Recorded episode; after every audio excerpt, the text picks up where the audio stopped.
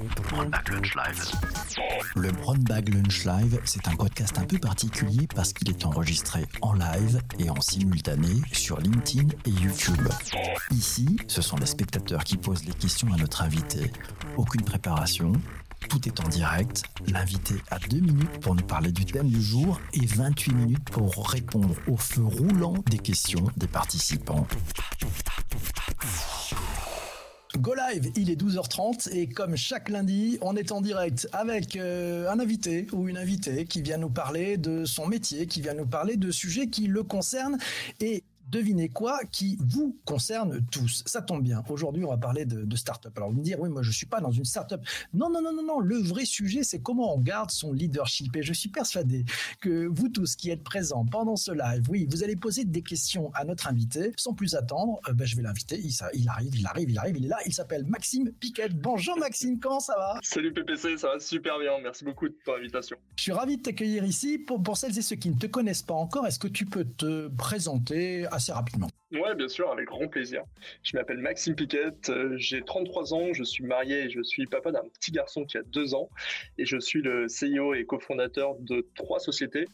Icreo, qui est notre groupe, et Ocha et Radio King. Radio King, qui est une plateforme pour euh, permettre à chacun de créer facilement sa radio sur Internet, et Ocha, qui est une euh, plateforme qui permet, elle, de créer et de distribuer facilement un podcast sur toutes les plateformes d'écoute. Donc tes journées sont plutôt très occupées, ça tombe bien. Euh, tu es venu aujourd'hui avec un thème fabuleux, c'est quand on est une start-up, comment on garde son leadership.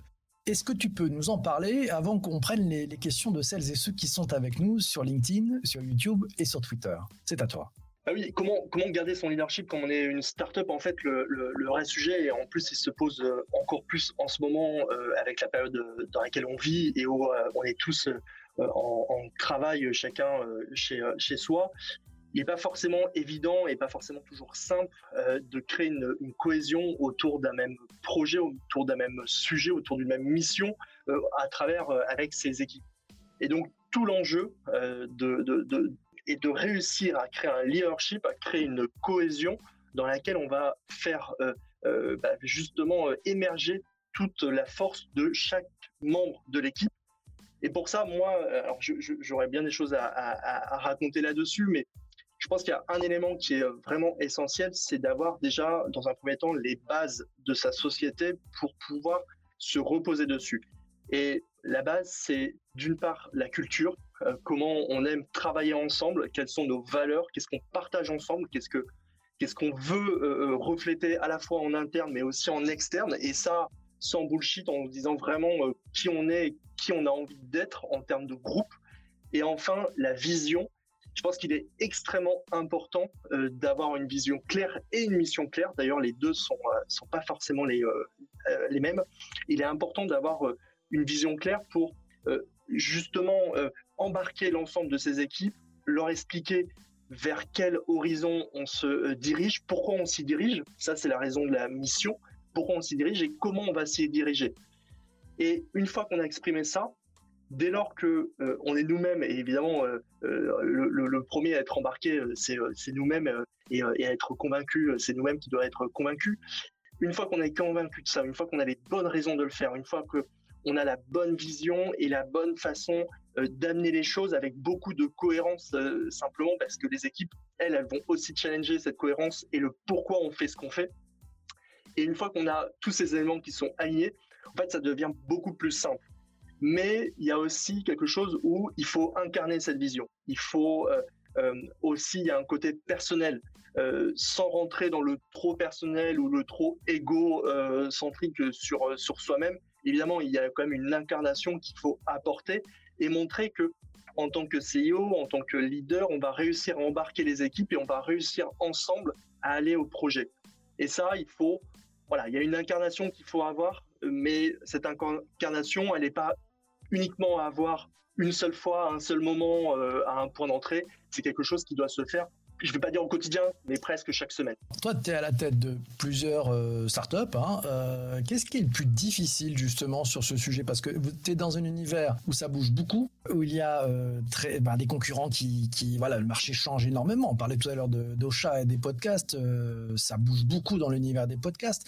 Comment tu arrives à tirer ton épingle du jeu finalement? Je comprends la vision, mais concrètement, avec tes équipes, vous faites comment?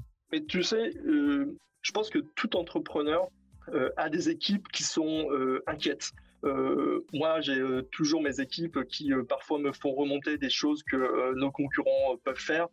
Et, tu sens leur inquiétude de dire mais oula, eux, ils avancent là-dessus, c'est danger pour nous. Et en fait, je pense que c'est notre rôle en tant qu'entrepreneur, que, que, CEO, de rassurer les équipes, de leur dire non mais vous inquiétez pas, c'est pas parce que les autres font ça que nous on va pas réussir dans la mission qui est la nôtre. Et à la limite, c'est bien de garder un œil sur ce que font les autres parce que c'est toujours intéressant de, de, de, rester en veille là-dessus, mais ça ne doit pas être notre focus principal et que si on veut tracer notre route, il faut que l'œil et le regard qu'on porte, il soit en premier lieu sur notre, sur notre chemin. Ça, c'est une première chose, c'est de rassurer et de se rassurer aussi soi-même, de se dire non mais il peut se passer beaucoup de choses, il se passera toujours beaucoup de choses, il y aura toujours des choses qui, euh, qui arriveront. Euh, nous, on a euh, souvent été copiés aussi pour, pour ce qu'on fait, et à la limite, pour moi, c'est toujours une bonne marque de, de qu'on fait bien les choses, parce que si on est copié, ça veut dire qu'on est apprécié. et de l'autre côté, c'est pas évident d'avoir une vision. Moi, j'ai mis beaucoup de temps à avoir la mienne, à comprendre quelle devait être notre vision, et à travers cette vision, c'est aussi déterminer quel était notre positionnement. Et en fait, je pense que ça se, ça se construit euh, avec les équipes, en échangeant avec un peu de recul, avec un peu d'expérience aussi. On n'a pas pu l'avoir dès l'entrée du marché. Dès l'entrée du marché, on avait juste une mission, quelque chose qu'on voulait faire, mais ça se construit au fur et à mesure et, euh, avec une bonne compréhension de l'écosystème. Euh, et surtout avec beaucoup d'échanges avec l'équipe, parce que les équipes qui sont souvent en contact avec, avec notre communauté, avec nos clients, vont avoir les éléments clés qui permettent de nous nourrir. Donc, en tant que CEO, en fait, il faut se nourrir de beaucoup de choses. Moi, c'est ce que j'essaie de faire au maximum. J'essaie de me nourrir de beaucoup de choses, d'être pas dans la réaction, d'être plutôt dans, une forme d'absorption des informations pour après faire travailler ça dans, mon esprit, dans ma tête, pour en sortir une vraie vision. Ok, ben c'est super. On va passer avec une question bleue.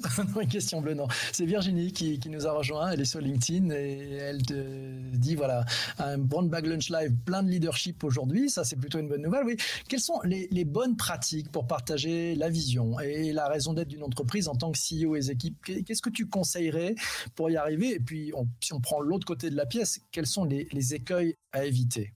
Alors, nous, ce qu'on a mis euh, en place euh, assez récemment, euh, en réalité, c'est de fonctionner sur un peu une méthode OKR, mais je n'aime pas spécialement forcément m'appuyer là-dessus. C'est plus l'idée de dire que on peut avoir une mission qui est globale et par contre des visions qui se précisent à certains moments. Je, je vais m'expliquer. Ce que je veux dire là-dedans, c'est que nous aujourd'hui, on fonctionne en trimestre et chaque trimestre notre vision évidemment change pas, mais simplement on travaille sur comment améliorer euh, notre positionnement par rapport à cette vision. Comment euh, mieux travailler notre positionnement, qu'est-ce qu'on peut faire pour être plus raccord par rapport à notre vision. Et ça, on travaille dessus par trimestre, et chaque trimestre, on a une mission, on a une mission phare, un gros, une grosse thématique qu'on essaie de tous travailler. Et ça, peu importe, euh, enfin, ça, c'est vrai pour tous les pôles qui sont chez nous, que ce soit le produit, le marketing, les customer success, etc. On essaie de tous travailler ensemble tous les trimestres sur une même, euh, euh, une même roadmap finalement.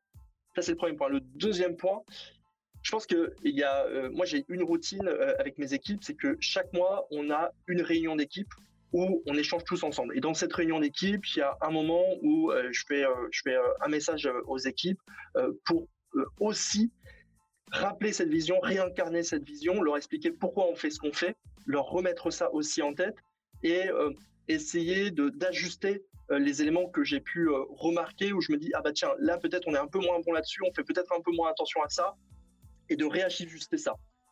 Enfin le dernier point qui est hyper important et qui est peut-être le plus difficile, c'est la cohésion entre les différents pôles quand il y a euh, d'un côté un pôle marketing et de l'autre côté un pôle produit, il faut, en tant que CEO, s'assurer que cette vision soit partagée par chaque euh, leader de pôle et que ces leaders soient en parfaite cohérence les uns par rapport aux autres. souvent, les, la vision se travaille ensemble et, et ce qu'on produit doit être cohérent, doit être homogène en fait ensemble. Et ça, il y a vraiment un travail à faire parce que même si les équipes s'entendent super bien, bah, elles sont chacune dans leur domaine et c'est à nous en tant que CEO de s'assurer qu'il y a une parfaite cohésion. Euh, ça peut passer par des choses très simples, hein. ça peut passer juste par euh, se prévoir un déjeuner euh, toutes les deux semaines pour vraiment rééchanger ça, se reparler sur ces sujets, créer du lien, créer de la cohérence, expliquer sur quoi on travaille chacun de notre côté. Mais en tout cas, finalement, ça passe beaucoup par de la communication, à la fois au global et puis après de façon beaucoup plus précise avec, les, euh, avec les leaders dans chacun des pôles. Ah, merci à Guillaume qui nous a rejoint. Il dit la vision, c'est exactement ce qu'une start-up peut apporter à un grand groupe. Euh, tiens, une question pour toi. Si on parle de signaux faibles, comment tu sens peut-être que le leadership descend un tout petit peu, que c'est en train de se déliter. c'est quoi les signaux faibles te concernant? Tu dis, tiens, là, on est en train de perdre un peu notre leadership. C'est une bonne question. C'est une bonne question. déjà, enfin, je moi, je m'intéresse beaucoup à, euh, enfin, je pense que comme tout, euh, tout CEO, euh, je, suis toujours en alerte sur, sur plusieurs éléments. Il y a un élément qui m'intéresse beaucoup, notamment, c'est très simple, hein, tout le monde fait ça, c'est les rapports d'étonnement. C'est le rapport qu'on fait en général quand on vient d'arriver dans une boîte et un mois après, on te pose quelques questions pour savoir comment s'est passé ton, ton, ton entrée, ton arrivée dans la société je suis très vigilant sur, euh, sur ce type de rapport parce que c'est toujours un œil neuf qui, euh, qui est donné par quelqu'un d'extérieur euh, et, et, qui donne un peu une vision de la boîte. Et à la même, de la même façon, je suis très vigilant sur les, les retours que je peux avoir en off-boarding, des personnes qui peuvent quitter la société et qui peuvent aussi nous faire des feedbacks qui sont généralement extrêmement intéressants parce que c'est des personnes qui partent aussi de la société et qui peuvent faire des feedbacks ultra intéressants et ultra sincères sur, sur, sur la boîte et qui, donne généralement des éléments complémentaires. Enfin, après, c'est euh, tous les échanges qu'on peut avoir avec euh, euh, chaque membre de l'équipe. Et quand on est CEO, c'est vrai que c'est pas évident d'être toujours en lien avec les équipes. Et il m'arrive, quand je fais des réunions globales, même dans une visio, de repérer quelqu'un qui peut-être a pas super la pêche ou, ou je sens qu'elle n'est pas trop dedans, etc. Et lui proposer un call a posteriori pour euh, bah, justement préciser ça, savoir s'il y a quelque chose qui se passe euh, particulièrement et, euh, y apporter une, solution aussi c'est beaucoup, encore une fois, moi je pense que le, le, CEO faible, c'est difficile à te décrire. Je dirais que c'est vraiment des échanges, c'est en fonction de la communication et c'est en fonction de ce que tu peux connaître de ton équipe, mais euh, humainement en fait, quand tu vois quelqu'un qui va pas bien, tu, tu vois, tu le ressens, tu, tu, peux lui dire, tu peux, tu peux en parler avec elle. Ça, ça, ça c'est un point fort. Euh, c'est Laura qui, qui rebondit, qui dit très utile le rapport d'étonnement. Il n'est pas suffisamment bien utilisé. Oui, c'est vrai qu'elle elle a raison. C'est un, c'est un outil merveilleux ce rapport d'étonnement. Il faut l'utiliser beaucoup plus. Totalement. Euh, euh, tiens, on, parle un petit peu parce que bon, dans ton métier, il y a un sujet, c'est prévoir le coup d'après, hein, c'est d'anticiper le coup d'après. On se souvient tous du fameux point d'inflexion nécessaire à anticiper. Euh, comment comment tu fais? Parce que ça, il concourt aussi à, ce leadership et puis à, remettre effectivement l'agnac, à faire en sorte que les équipes suivent toujours. comment tu fais pour déterminer, tiens, là, on va arriver à un point d'inflexion et j'ai intérêt à relancer une nouvelle machine, sinon on va, on va tomber? Ça passe par plusieurs choses. Euh, la première, mais qui paraît évidente, c'est la veille. C'est euh, de rester en constante veille et pas uniquement sur ces, sur ces sujets précis à soi, euh, mais de façon un peu plus large parce que parfois il y a des sujets qui sont beaucoup plus éloignés du tien, qui peuvent avoir l'intérêt et sur lesquels tu peux imaginer quelque chose. moi, j'aime bien participer aussi. Il s'avère que je participe à, des comités d'entreprise de Réseau Entreprendre Nord qui euh, qui euh, euh, permet aussi de voir d'autres projets sur des sujets totalement différents. Et en fait, ça me fait travailler en challengeant d'autres projets d'entrepreneurs, de jeunes entrepreneurs ou de jeunes entrepreneuses. Ça me fait travailler sur sur sur cette efficacité, enfin sur cette vision qu'on peut avoir parfois des, des sujets et du recul qu'on peut avoir très rapidement sur un, sur un sujet. Et c'est euh, extrêmement intéressant, je trouve, de pouvoir aussi donner son temps euh, et, euh, évaluer d'autres projets. La dernière astuce que je peux donner et qui, je pense, est, souvent pas assez exploitée, c'est la mise au vert.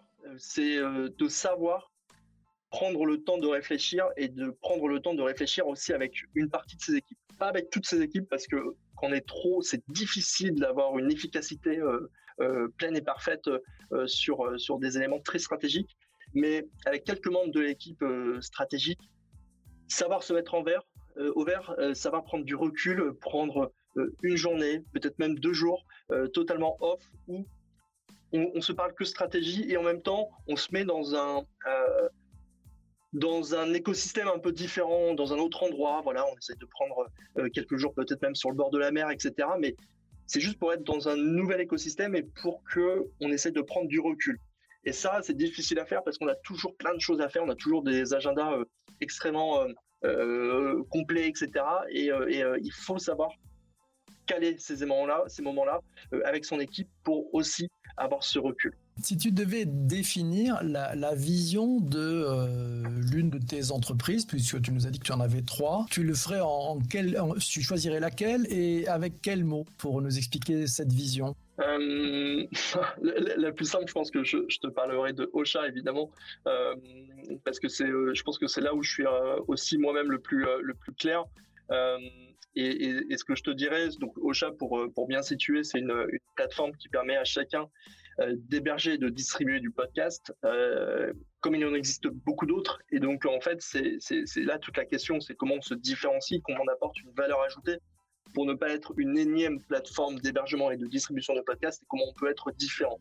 Et nous, la vision qu'on a et euh, la façon dont on voit les choses, c'est justement de travailler sur ce qu'on appelle le marketing du podcast. Le marketing du podcast, c'est cette idée de pouvoir te donner tous les outils nécessaires à faire en sorte que tu puisses augmenter l'audience de ton podcast en utilisant des codes marketing qu'on utilise tout le temps et tous les jours euh, dans le digital pour faire connaître un nouveau service, une, startup comme nous ou, un produit, peu importe. Euh, et en fait, on veut ramener cette, cette connaissance, ce savoir euh, du marketing à l'intérieur du podcast pour aider nos utilisateurs eh bien, à faire grossir leur audience avec cette, cette, ce principe du marketing du podcast. Et donc, ça passe par deux choses essentielles. À la fois euh, des outils de, visibilité, des outils de communication efficaces pour euh, mieux communiquer sur les réseaux sociaux. Et de l'autre côté, ça passe aussi par des outils de data pour euh, mieux analyser la data, mieux la comprendre, mieux comprendre ses auditeurs d'une certaine manière, parce que plus tu comprends tes auditeurs, plus tu peux les adresser efficacement, plus tu sais ce qu'ils font, plus tu sais où ils sont, plus tu sais ce qu'ils aiment entendre, etc et donc euh, c'est important pour toi pour ensuite faire ta communication. Très clair, très clair. Je voudrais avoir ton point de vue, euh, autre question, sur les nouvelles méthodes de, management comme la méthode Agile, la méthode Scrum ou encore l'holacratie. Est-ce que tu les pratiques et quelle est la place de, ce type de méthode dans ton mode de management et le leadership que tu souhaites mettre en place euh, dans tes entreprises? Nous, on n'utilise pas spécialement la méthode. En fait, on utilise une méthode un peu entre, entre le Scrum et, et, qui est un peu Scrum, mais pas, mais pas totalement euh, pour certaines de nos équipes, notamment nos équipes produits. Mais en fait, les méthodes, euh, je pense que ce qui est important, c'est de, les, euh, de vraiment les développer en fonction de notre besoin et en fonction aussi des équipes. de pas forcément appliquer la, une méthode qui qu'on pense être la meilleure et de l'appliquer par défaut à tout le monde. En fait, moi, ma vision du management, elle est souvent basée là-dessus. C'est-à-dire que très souvent, les managers, les euh, CIO, etc., euh, inventent des choses euh, et veulent, les appliquer aux équipes. Plutôt que, et, moi, ma vision, c'est d'essayer de faire un peu l'inverse et de dire, bah, en fait, plutôt que d'appliquer quelque chose, je vais essayer de te donner l'occasion de choisir ce qui est le mieux pour toi et de faire en sorte que ça n'a pas d'autres incidences évidemment au reste de, de l'entreprise, mais je vais essayer de te donner le choix toujours pour que ça soit toi qui adapte après ton organisation et que tu définissent la meilleure organisation pour toi pour travailler. Euh, et je trouve ça beaucoup plus intéressant. Je crois aussi que le management, euh, nous, ce qu'on, moi, en, en quoi je crois, c'est entre, c'est un management qui est entre la bienveillance et la confiance. Ça peut paraître un peu bisounours parce que beaucoup de startups parlent de, bienveillance, mais en fait, pour moi, c'est, c'est euh, un, point qui permet d'améliorer énormément notre efficacité, notre productivité et c'est pas du tout bisounours, c'est vraiment business en fait d'être à la fois sur la bienveillance et à la fois sur la confiance. Pourquoi? Parce que plus on est sur la confiance, plus on est sur de l'autonomie. Plus on peut faire confiance à ces, équipes, plus elles sont en autonomie. Et moins on passe de temps à tout venir checker, à tout venir vérifier. Et cette bienveillance, évidemment, est nécessaire dès lors qu'on met de la confiance parce que si on met de la confiance, mais qu'on n'est pas bienveillant au moindre retour, bah, ça marche pas parce qu'en fait la confiance, euh, les équipes vont pas du tout croire euh, qu'elle existe dès lors que tu tapes sur les doigts dès que quelque chose ne va pas. il faut aussi avoir cette bienveillance qui évidemment euh, est beaucoup plus agréable pour pour travailler ensemble. Et en fait, je pense qu'on va beaucoup plus vite à être bienveillant et confiant. ça ne veut pas dire que on ne vient pas challenger et qu'on ne vient pas vérifier. C'est juste qu'on va peut-être faire moins de vérifications et on va être peut-être un peu plus bienveillant sur les erreurs qui peuvent être faites ou sur les, euh, les, choses qui peuvent être mises en place. Il n'y a pas de mots d'amour, il y a des preuves d'amour, c'est ça qui compte. Géraldine nous dit qu'il faut fédérer, pas bisounours, on est bien d'accord. Tu as une question de, de, Guillaume qui te demande comment gérer la croissance quand on est petit. Ouais, comment on gère la croissance? Par ainsi, il y a des choix à faire. Hein. Bah euh, c'est pas évident. Euh, euh, qu'on est en, forte croissance. Nous, on peut, vraiment, euh, on sent cette forte, forte croissance aujourd'hui chez euh, Ocha. en un an, on a recruté de, 15 personnes et, c'est clair que ça va très vite et, et pour nous qui jusqu'à présent on embauchait 2-3 personnes comme ça par an, embaucher 15 personnes d'un coup, c'est c'est extrêmement nouveau je pense que justement ce que je, parlais sur la bienveillance et la confiance nous a beaucoup aidé parce que euh, plus tu fais confiance, plus tu peux aussi déléguer et plus tu peux être efficace. Et donc, plus cette croissance va pouvoir euh, augmenter. Ça, c'est un premier des éléments. Après, le deuxième élément, je pense que quand tu veux euh, croître plus vite, tu as besoin d'avoir des process qui soient beaucoup plus précisés, beaucoup plus fixés, pour aller beaucoup plus vite aussi. Typiquement, nous, ce qu'on a énormément travaillé euh, l'année dernière, euh, euh, même un peu avant ça. On a beaucoup travaillé sur toutes les étapes de recrutement, sur comment on fait un recrutement, comment on onboard une nouvelle personne, c'est quoi sa première semaine, comment on, travaille sur toute cette partie-là qui, jusqu'à présent, comme toute startup, était fait un peu au fil de l'eau. Ah oui, il y a une personne qui arrive, ah oui, il lui faut un, ordinateur, ah oui, il lui faut ça, ok, bon, bah, on va gérer ça, etc. Et on faisait un peu ça au fil de l'eau sans process euh, particulier. Aujourd'hui, quand on recrute quelqu'un, on sait exactement ce qu'il faut faire, on sait exactement toutes les étapes, on sait qui s'occupe de quoi, qui est responsable de quoi, et c'est beaucoup plus efficace, ce qui nous permet d'embaucher beaucoup plus vite. Et ça, j'ai envie de dire, c'est vrai pour le recrutement, et ça peut être vrai pour tout un tas de choses. Et, euh, et l'important, c'est de préciser ces process, même si on a l'impression que ça prend du temps de préciser ces éléments-là, en réalité, ça en fait souvent gagner. Il y a quelques commentaires. Guillaume qui te dit bienveillance, autonomie, confiance et puis challenger, quatre mots-clés du management. Ouais, on est bien d'accord avec, Guillaume. Christian te pose une question. Bienveillance est presque devenu un mot interdit. Qu'est-ce que tu penses de la radicale candor Je connaissais pas, j'ai appris un truc. Merci Christian. Je ne connais pas du tout. je ne sais pas du tout ce que c'est la radicale candor. Malheureusement, je ne sais pas ce que c'est. Mais euh... candor radicale, je ne sais pas. je connais pas du tout. Je ne sais pas si Christian peut, peut, peut, nous informer, ça sera hyper intéressant. Mais c'est vrai que la bienveillance. Christian de, de, nous en dire un petit peu plus. Euh, tiens, tu, tu, nous parlais tout à l'heure de, de, du process d'onboarding des, des, collaborateurs et tu nous as aussi parlé euh, du fait de bah, ceux qui s'en vont, bah, tu, tu, les reçois, tu écoutes aussi et tu, tu cherches aussi à comprendre euh, plein de choses parce que c'est aussi des signaux importants. Est-ce que tu as déjà ouvert un, une sorte de process? Tu fais l'onboarding, tu dis maintenant ceux qui s'en vont, on a aussi un process pour les gens qui s'en vont. Tu l'as fait ou tu y penses ou tu ne le feras pas? Non, non, on a aussi un process, bien sûr, pour les personnes qui, euh, qui s'en vont. On a aussi des étapes. Euh, en fait, toute personne qui rentre ou toute personne qui sort, ça crée automatiquement chez nous, sur un outil qu'on a, un nombre de, de, de to-do à réaliser et, à, faire quand, par exemple, par exemple, une personne part. voilà, il y a des choses qui sont plus de l'ordre du rappel, mais qui sont importantes et qu'on ne pense pas à faire quand on est dans un run. Typiquement, revenir vers la personne un mois après son départ pour reprendre du contact parce que c'est intéressant de pas euh, de pas partir en mauvais terme pour savoir ce qu'elle fait est-ce qu'elle a réussi à euh, si, si, elle a quitté la boîte est-ce qu'elle a réussi à retrouver un autre un autre job savoir si elle a besoin de quelque chose ou pas euh, et donc oui, bien sûr on a des process et, et notamment pour le pour le onboarding on va on va assez loin et on a beaucoup développé ça, notamment euh, en raison du, euh, du, euh, télétravail et du travail à distance, puisqu'on s'est ouvert aussi, ça a été un gros changement pour nous, de s'ouvrir à des postes et à, et, à, des profils qui ne sont pas proches de l'un de nos sièges et donc des personnes qui sont forcément assez éloignées.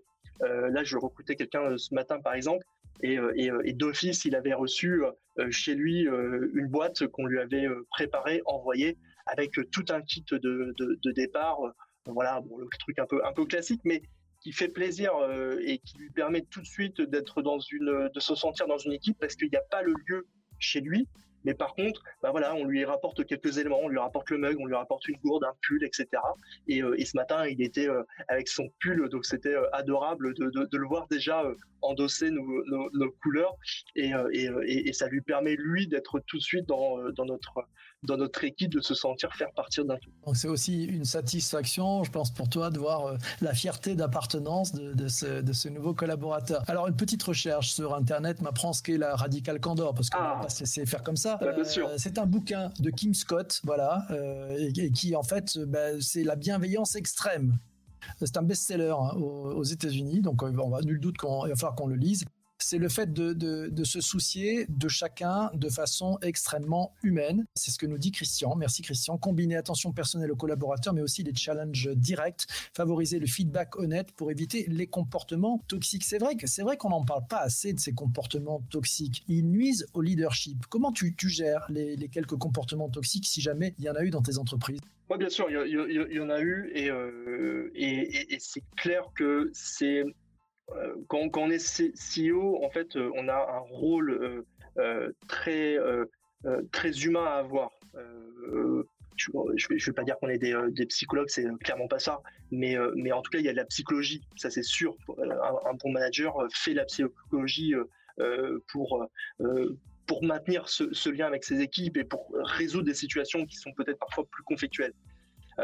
je te dirais une chose déjà là-dessus, je, je, vais être honnête, je trouve que le télétravail, même si ça apporte d'autres euh, problématiques, euh, a permis aussi de résoudre un certain nombre de soucis qu'on pouvait avoir tout simplement en étant ensemble.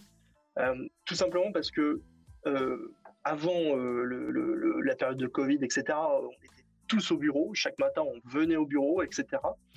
Et on le sait tous, c'est quand tu viens au bureau déjà, tu as forcément une représentation sociale à avoir, euh, t'es pas seul, donc tu dois projeter une image. Donc la façon dont tu es peut pas être totalement euh, euh, celle que tu es en, général ou de façon qu'il y a personne qui, qui, te voit parce que tu dois projeter aussi une, certaine image. En plus de ça, on le sait bien que quand tu as un environnement où on est plusieurs, etc., il suffit de pas grand chose, il suffit de quelques éléments, etc., de, des choses très humaines euh, de peut-être certains tics, certaines habitudes, etc. autour de toi qui peuvent t'énerver et qui peuvent finalement euh, bah, gêner aussi ta productivité. Et je trouve que, encore une fois, ça a apporté d'autres choses à gérer, mais le fait d'être en télétravail a réduit énormément les soucis un petit peu bateaux, tu sais, du quotidien, de ah tiens la personne en face de moi elle fait un peu trop de bruit ou elle mange en même temps ou elle boit ou elle fait un truc etc et tous ces petits trucs du, du tracas du quotidien je trouve que déjà ça tu les as enlevés énormément et en fait j'ai l'impression qu'il y a beaucoup moins de sujets parce que comme on se voit moins, comme on est euh, moins ensemble, quand on se retrouve, c'est l'amour fou. Euh, c'est un plaisir de tous se retrouver parce qu'on se voit beaucoup moins souvent. Et donc, on a ce plaisir de, se retrouver, de créer une cohésion euh, un jour, deux jours par semaine parce qu'on se voit beaucoup moins de temps généralement.